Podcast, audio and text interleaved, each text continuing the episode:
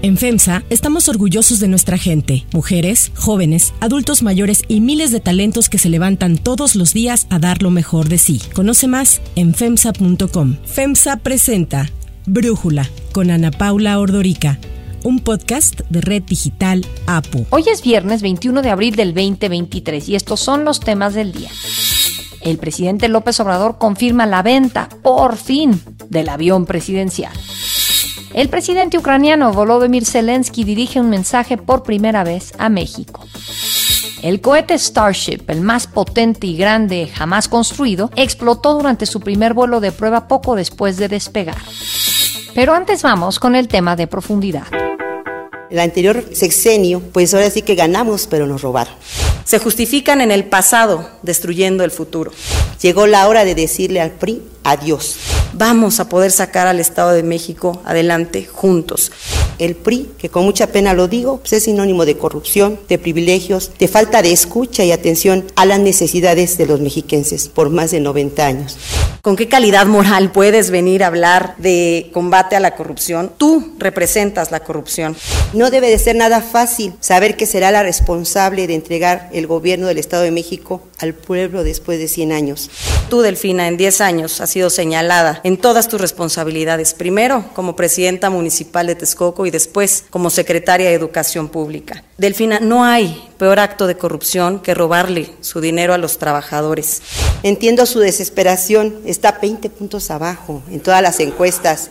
El día de ayer se llevó a cabo el primer debate entre las dos candidatas a la gubernatura del Estado de México, Alejandra del Moral, candidata de la coalición Va por el Estado de México conformada por PRI, PAN, PRD y Nueva Alianza, y Delfina Gómez de la alianza Juntos Haremos Historia conformada por Morena, PT y el Partido Verde. Por un lapso de una hora, las aspirantes a gobernar el Estado discutieron y presentaron sus propuestas sobre cuatro temas específicos, combate a la corrupción, violencia de género, servicios públicos y cultura y recreación. En su mensaje inicial, Delfina Gómez afirmó que es el momento de escribir una nueva historia en el Estado de México y de ganar, gobernará para el pueblo. Que se gobierne con el pueblo y para el pueblo, especialmente para quienes más lo necesitan. Es la oportunidad que gobernemos uno de nosotros. Por eso no hay que desaprovecharla. Por su parte, Alejandra del Moral afirmó que su proyecto de gobierno se basará en la reconciliación y las mujeres serán su prioridad. Como gobernadora voy a mejorar la seguridad en las calles, en el transporte, voy a proteger tu ingreso con el seguro de desempleo, voy a impulsar tu economía con el salario familiar. Las mujeres serán mi prioridad. Primero, garantizar su seguridad y no vamos a tolerar ningún tipo de violencia contra ninguna de nosotras. En el tema del combate a la corrupción, uno de los que más preocupa y afecta a la ciudadanía, la candidata de Morena afirmó que su objetivo será eliminar el clientelismo en los programas sociales, fortalecer el sistema estatal anticorrupción y la rendición de cuentas será indispensable. En el Estado de México no se robará más. Aplicaré los preceptos de la 4T, no robar, no mentir y no traicionar al pueblo. Junto con ello también se realizarán y trabajarán el gobierno digital, que es algo que nos pidieron nuestros empresarios cuando tuvimos la reunión, para la realización de trámites y habrá sanciones duras para servidores públicos que roben. Otra acción será establecer la figura de ratificación de mandato para la titular del Ejecutivo Estatal. Si el pueblo pone, que el pueblo quite. Alejandra del Moral señaló que la corrupción la cometen las personas, no las instituciones, y aseguró que en su gobierno quien haga mal uso de los recursos será sancionado. El combate a la corrupción empieza en casa y desde arriba. Por eso voy a ser implacable con la corrupción. Primero, dándole más autonomía a la Contraloría. El gasto público debe ser transparente, como una caja de cristal, donde todos tengamos derecho a conocer en qué se invierte, cómo se gasta, para qué sirvió y a quién beneficia. Voy a hacer, yo sí voy a hacer públicas las licitaciones. Bienvenida a la competencia de la mano de la transparencia. Datos del Secretariado Ejecutivo del Sistema Nacional de Seguridad Pública señalan que del 2015 a febrero del 2023 se han cometido 7.000 feminicidios en el país, 900 de ellos en el Estado de México, por lo que erradicar la violencia de género deberá de ser la prioridad para quien llegue a gobernar ese Estado. Al respecto, Alejandra del Moral se comprometió a resolver todos los feminicidios en la entidad. Cero delitos contra mujeres sin castigo. Todos los feminicidios serán resueltos. Cualquier agresión o violación contra las mujeres lo voy a tomar como un tema personal y será castigado. Si nos tocan a una, nos tocan a todas. Por su parte, Delfina Gómez dijo que fortalecerá la vinculación en las cámaras de seguridad y el C5, impulsará las casas de refugio para mujeres y aumentará el número de ministerios públicos. Lo que se pretende hacer es fortalecer efectivamente el mayor número de ministerios públicos y peritos, porque eso ha provocado que muchos delitos o muchas situaciones que se han manejado por parte de las mujeres no se atiendan por falta de personal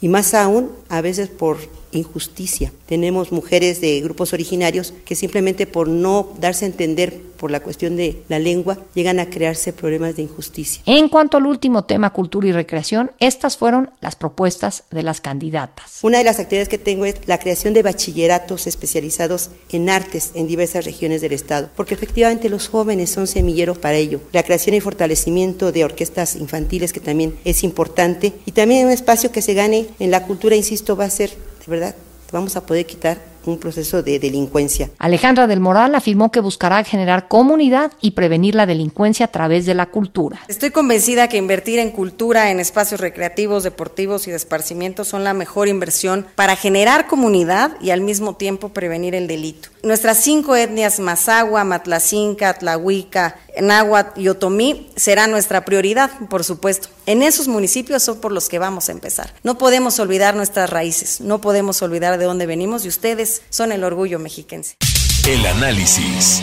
Para profundizar más en el tema, le agradezco a Roy Campos, analista y presidente de Consulta Mitoski, platicar con nosotros. Roy, ¿cómo viste el debate? A ver, primero, eh, comparando este debate con muchos que habíamos visto hace años, sí han mejorado. Los formatos mejoran. Tu participación no nada más fue de leer preguntas, sino pudiste confrontar, ¿no? En un momento Delfina, en otro momento Alejandra. Entonces, sí, el formato y la moderación importa mucho para hacerlo entretenido. Una vez dicho esto, las candidatas iban tan preparadas que se vuelve más aburrido el debate, porque las dos iban muy, muy preparadas, ¿no? Entonces, como ya lo he escrito tres veces, es qué podía pasar en ese debate, que Delfina perdiera. No, no se trataba de quién ganara, sino quién se equivocaba. No que no se equivocaba Alejandra, que iba, a, que, que, que, iba a atacar. No, la expectativa era se equivocará Delfina Gómez, que es la que va adelante, y pues no se equivocó. Lo que leyó lo leyó perfecto, se ve que lo había ensayado. Las contestaciones que daba iba preparada hasta la parte difícil del descuento a los trabajadores y era clara la estrategia de que ella no le hacía caso Alejandra. Mientras Alejandra trató de volver un debate tú a tú, se refirió y le dijo tú, Delfina, hasta el recurso de pídele perdón aquí a los presentes. O sea, Alejandra del Moral sí utilizó el recurso de querer hacer un tú a tú. Delfina uh -huh. ni la volteó a ver, nunca dijo su nombre, no se, no la acusó de nada, acusó a los partidos, pero nunca Alejandra del Moral para no volver personal, lo cual es la estrategia. Por un lado, la campaña de Alejandra del Moral quiere decir voten por la mejor y Alejandra del Moral quiere decir que se vayan el PAN y el PRI. Entonces los dos siguieron una estrategia. ¿Quién ganó? Si me tratas de decir ganó en términos electorales, ganó Delfina. ¿Por qué? Porque no perdió. Uh -huh. O sea, por eso ganó. Porque no perdió. Corrió el riesgo y no perdió. Entonces creo que ya pasó la mitad de la campaña y salió ilesa de este riesgo que corrió. Ahora, como están los números en el Estado de México y dices, ya pasó la mitad de la campaña, ¿crees que el asunto ya está resuelto en favor de Delfina Gómez, que es la puntera en las encuestas? Mira, digo la mitad porque es la mitad de los debates, ¿no? Van 17 de 60 días, ¿no? Un poco más de la cuarta parte, pero la mitad porque en, en, términos, quitando el debate, tratas de hacer qué ha pasado en tierra y no ha pasado en tierra nada, ¿no? Propuestas, nada. Es una campaña que ha sido hasta el momento medio aburrida incluso, pero yo creo que la ventaja que lleva Delfina la vuelve gran favorita. Teníamos que verla, a ver si era cierto, que no era buena para debatir, que se podía equivocar, que tartamudeaba, que decía cosas incorrectas, pero iba muy preparada. Sabía que el ataque principal el descuento a los trabajadores, sabía que, lo, de los feminicidios, usó buenos argumentos como que la policía va a ser gradual porque nos dejan en deuda, entonces aprovechó para que en ese tema meter la deuda de, del Estado de México. Creo que iba muy, muy, muy preparada. Las horas que le han dedicado a la presentación han de haber sido muchas y le salió bien. No es que esté decidido nada, pero aumentaron sus probabilidades de triunfo porque se comió días y comió riesgo. Por cierto, ¿qué es lo que no me gustó entonces? ¿Todo me gustó? No, creo que no me, no, no me gustó todo. Creo que esto de meter público, uh -huh. esto de meter público se volvió peligroso, ¿no? Porque sí llegó el momento en que hubo gritos, ¿no? Incluso a ti una vez cuando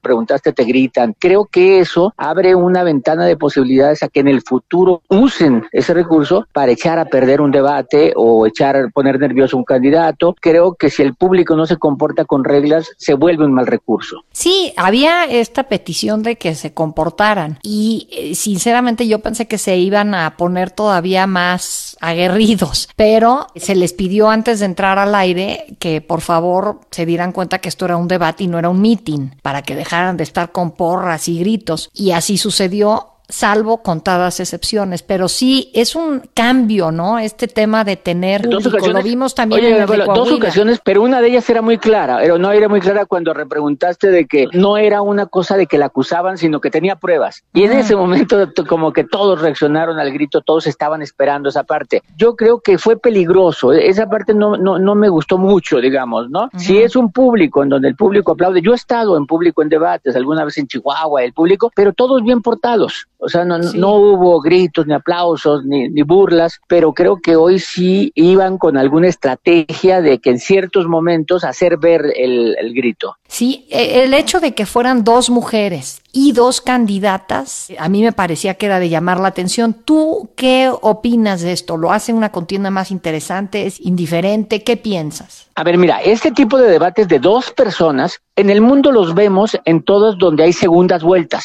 ¿No? Y, y hacen formatos muy, muy interesantes de segunda. Eran dos candidatas y una moderadora, era tres mujeres. En los tres hay que considerarlo, ¿no? Hay tres mujeres y con uno de los temas es violencia de género. O sea, sí fija un, digamos, un, un antes y ahora de este debate. Es el primer debate en la historia con solo dos personas, lo cual daba la idea de que podía haber un tú a tú. Creo que puede haber formatos más interesantes cuando hay dos candidatos. Yo vi uno en Francia en donde estaban cada quien sentado de un lado de la mesa, haciendo una mesa chiquita y cada quien sentado y con una especie de reloj de ajedrez para ver cuánto tiempo hablaba y se interrumpía y le quitaba la palabra. O sea, puede haber formatos que obliguen Ese fue a el de confrontar. Macron con Le Aquí, Pen, ¿no? Delfina te- tenía la idea de no confrontar, entonces no confrontó nada, era su estrategia y la logró. Sí, este debate que dices de Francia, según yo, era uno de Marine Le Pen y Macron, que le fue muy mal a Macron Sí. porque lo acusaron de violencia de género. Pues siempre creo que para un hombre es difícil debatir contra una mujer. Y aquí no hubo este tema. Pero Un- eh, hay, que acordarnos que en México se siguen reglas electorales. Los partidos ponen reglas y se ponen de acuerdo con el Instituto Electoral y ahí se decide todo. Desde la moderación que la aceptaron todos los partidos hasta cómo se puede hacer. Y creo que ellos, los partidos, son los que lo hacen muy acartonado para evitar sorpresas, ¿no? Eh, Estoy de acuerdo. Sin embargo, hay que aceptarlo. Pues vivimos un debate, un debate interesante, igual que el del domingo pasado de Coahuila fue un buen debate. También los moderadores muy bien con Sandra Romandía y Solórzano. Y hoy también vimos un buen debate, un buen debate esperado, icónico, primero de dos mujeres, primero de dos personas en el estado más poblado, en la última elección antes de 2024. Y yo creo que sí va a haber como un antes y ahora, porque el siguiente también va a haber nuevas reglas. Yo creo que para el siguiente van a sentarse y van a decir ahora este otro tipo de reglas y van a cambiar algo. No, yo creo que sí fue un buen debate, valió la pena verlo. Ni uno ni siquiera puede acordarse de las propuestas. Yo no veo los debates por las propuestas, sino por las estrategias. ¿Quién está siguiendo la estrategia? ¿Cuál es la estrategia? ¿La está respetando? ¿Lo sacaron de sus casillas? Y creo que las dos iban muy estudiadas, llevar una estrategia clara y las dos salieron ilesas.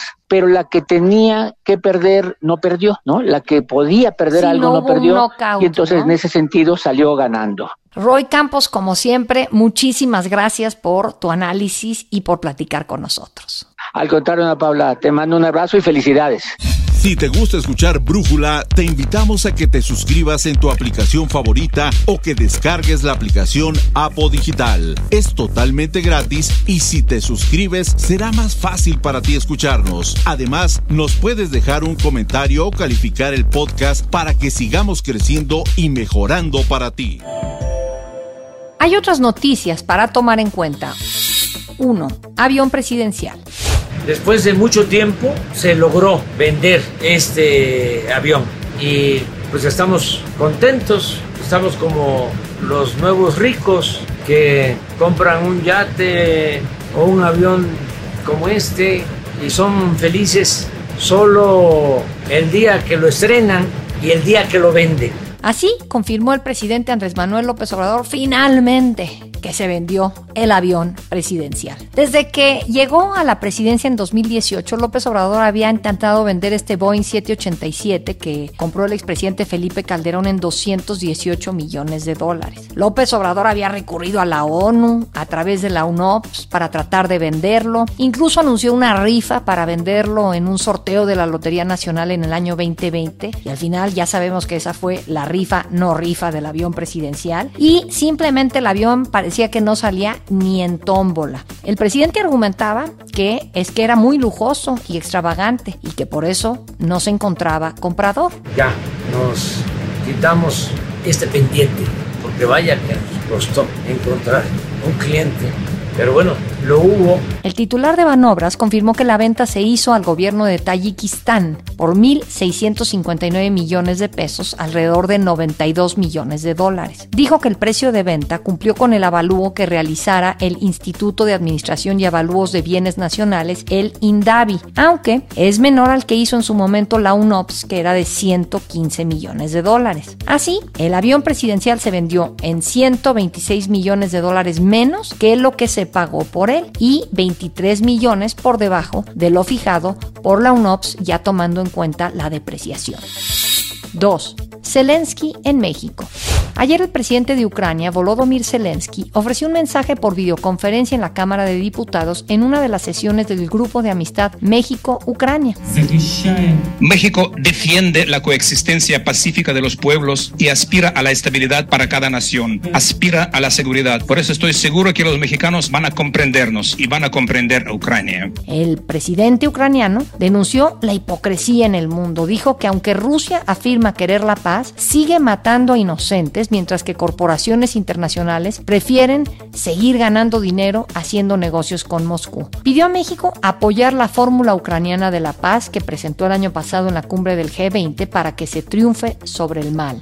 Llamamos a todos los países de juntarse a los esfuerzos globales para la implementación de la fórmula ucraniana de la paz. Y los invito a escoger qué punto de la fórmula de la paz permitirá a México a mostrar su liderazgo. Pese a la recepción que tuvo el mensaje de Zelensky, la Junta de Coordinación Política que preside el morenista Ignacio Mier emitió un comunicado en el que precisó que los mensajes emitidos en la reunión del Grupo de Amistad México-Ucrania no representaban la posición de la Cámara de Diputados. Y es que hay que acordarnos que el presidente López Obrador ha mantenido una postura bastante ambigua desde el inicio de la guerra, pues aunque se ha condenado en la ONU la invasión, se ha negado a imponer sanciones en contra de Moscú. Para Brújula, Santiago Krill, presidente de la mesa directiva de la Cámara de Diputados y quien presidió la sesión del Grupo de Amistad México-Ucrania, nos habla sobre el mensaje de Zelensky. En la Cámara de Diputados tuvimos el honor y el privilegio de ponernos en contacto con el presidente Zelensky, presidente de Ucrania. Nos dio un mensaje sobre la situación que está padeciendo su país por la invasión de la Federación Rusa. De nuestra parte, como presidente de la Cámara de Diputados, le di un mensaje por parte de quienes pensamos la Federación Rusa es un agresor, está cometiendo violaciones al derecho internacional, a los derechos humanos y, por supuesto, que reprobamos y condenamos la invasión rusa en el suelo ucraniano y todo aquello que ha atentado contra las vidas, eh, la infraestructura y todos los daños que ha causado la agresión rusa en Ucrania. El presidente Zelensky es eh, la primera vez que habla a un Congreso latinoamericano y eh, su mensaje fue claro, directo, en frente de diputadas y diputados, al igual que de buena parte del cuerpo diplomático que está en México. Fue un encuentro muy emotivo en donde sin titubeos se hizo la posición y se reiteró lo que se ha dicho en la Organización de Naciones Unidas por parte de nuestra delegación, pero que infortunadamente el gobierno aquí en México no ha reiterado, que es condenable y reprobable lo que está haciendo Rusia en suelo ucraniano. 3. Explosión. El cohete Starship, el más potente y grande que se haya construido por la empresa estadounidense SpaceX de Elon Musk, explotó durante su primer vuelo de prueba poco después de despegar.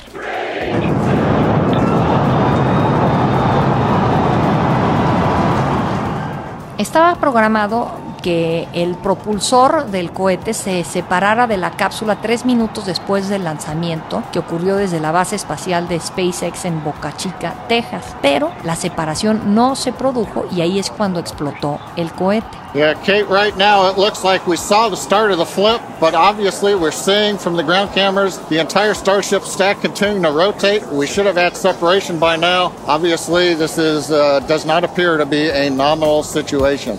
SpaceX informó que el Starship experimentó un rápido desmontaje no programado antes de la separación de la etapa, algo que los equipos van a seguir revisando y trabajando para la próxima prueba de vuelo. Este Starship es un sistema de transporte que en el futuro será reutilizable, diseñado para llevar tanto a la tripulación como a la carga a la órbita terrestre, ayudar a la humanidad a regresar a la Luna y viajar a Marte y más allá, según la compañía. Para cerrar el episodio de hoy los dejo con música de Visa